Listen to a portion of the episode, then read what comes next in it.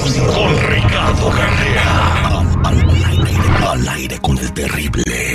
Estamos de regreso al aire con el terrible, el millón y pasadito con nuestro metafísico don Ricardo Carrera. Estaremos hablando de Stephen Hawking. Eh, que, ¿Quién fue Stephen Hawking, don Ricardo Carrera?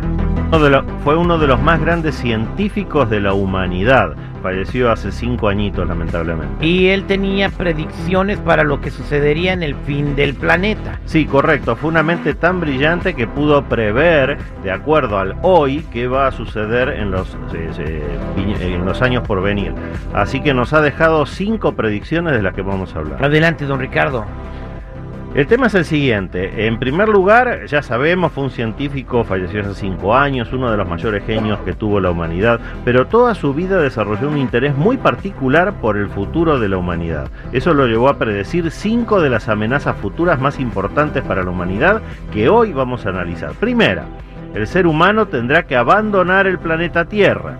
Hawking siempre sostuvo que tenía la certeza de que un asteroide impactará contra la Tierra. La pregunta no es entonces si va a impactar o no, sino cuándo va a impactar. La única solución sería buscar antes de que eso ocurra planetas alternativos donde la humanidad pueda emigrar. Segunda, la inteligencia artificial. Hawking estaba muy preocupado porque decía que va a surgir en el futuro una nueva forma de vida con un cuerpo sintético e inteligencia artificial, o sea, una máquina que tomaría decisiones por sí sola. En una entrevista con la BBC afirmó en el 2014 que el desarrollo de la inteligencia artificial completa podría significar el fin de la raza humana. Tercera, el cambio climático. Decía Hawking que vamos a tener que sobrevivir con las condiciones climáticas más extremas hasta que se vuelvan incompatibles con la vida humana y tengamos que vivir bajo tierra. Eso si para entonces no nos mudamos ya a un exoplaneta como decía la primer predicción.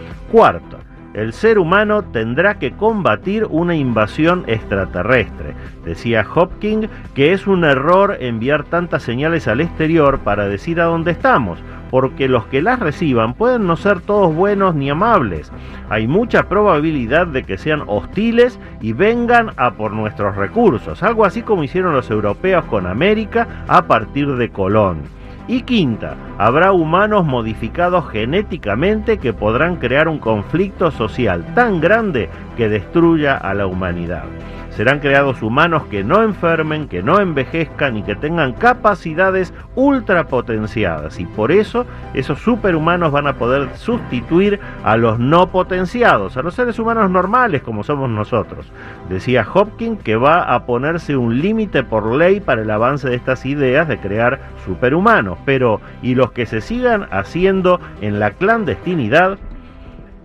nos deja así cinco predicciones preocupantes que no van a cumplirse hoy ni mañana, pero es altamente probable que este genio de la ciencia tenga razón y terminen por cumplirse, terrible. Oiga, don Ricardo, pero eso de los superhumanos ya eso ya está en proceso, ya lo están desarrollando, o sea, ya están creando fetos, embriones humanos que los tienen congelados ahí listos, o sea, y son genéticamente modificados. Correcto, él lo que dice, eso es para hacer reemplazos o clones, pero él lo que dice es que están ya potenciada eh, esta generación nueva con nuevas capacidades ultra potenciadas para que no enfermen, para que no envejezcan.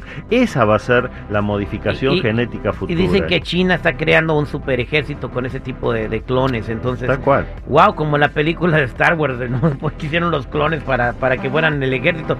Vámonos con Artemisa en la línea telefónica al 866-794-5099. Artemisa, buenos días, ¿cómo estás?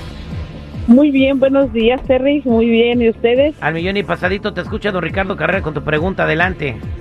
Oh, sí, mire, don Ricardo, buenos días. Mire, hay un problema en, en mi casa. Había una hermana que cuidó a mi papá, pero lo cuidó, pero todos siempre apoyamos y fuimos para allá con mi papá.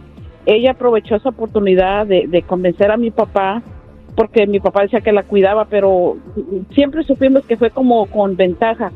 Había una huerta, ella hizo todo a su manera, mi, mi papá repartió a, su manera, pero la mayor parte se le quedó a ella. Hay una tierra muy grande que son casi como 16 tareas y mi papá se la dejó a ella, que por, su hijo, pero siempre supimos que lo trataron bien mal, ellos, a él. Entonces, en lo que queremos ver esa tierra, porque no es justo que se la haya quedado a ella, porque supuestamente ella dice que lo cuidó, pero siempre aportamos todos, siempre, ella nada más lo cuidó, exactamente, y estamos de acuerdo, pero ella nunca nos tomó en cuenta como hermanas para decir, ¿saben qué? Mi papá va a hacer eso y eso, ella hizo todo calladita y mi papá dijo que qué hacía, ella lo estaba cuidando, pero dijo que ya no tenía tiempo de arreglar los papeles. Entonces es lo que queremos ver. Esa tierra eh, no es justo que se le haya quedado a su nieto cuando eh, todos aportamos y lo más es que nunca saber entonces si, nada. si puede recuperar esa tierra. Qué bonita familia, ¿eh? Qué bonita familia.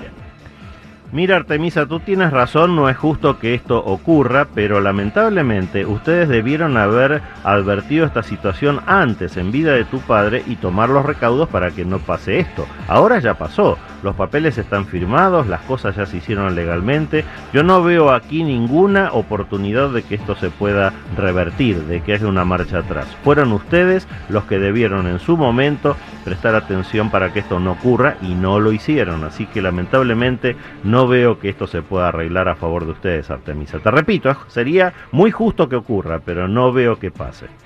Muchas gracias, don Ricardo Carrera. Para María, Rubia, Silvia, Meño, eh, Janet, Claudia, Dalia y Gerardo, no me cuelguen. Vamos a contestarles ahorita todos con mucho gusto fuera del aire. Eh, don Ricardo, para toda la gente que quiera encontrarlo, ¿cómo lo ubican? Los que necesiten una cita en privado conmigo me ubican en el 626-554-0300. Nuevamente,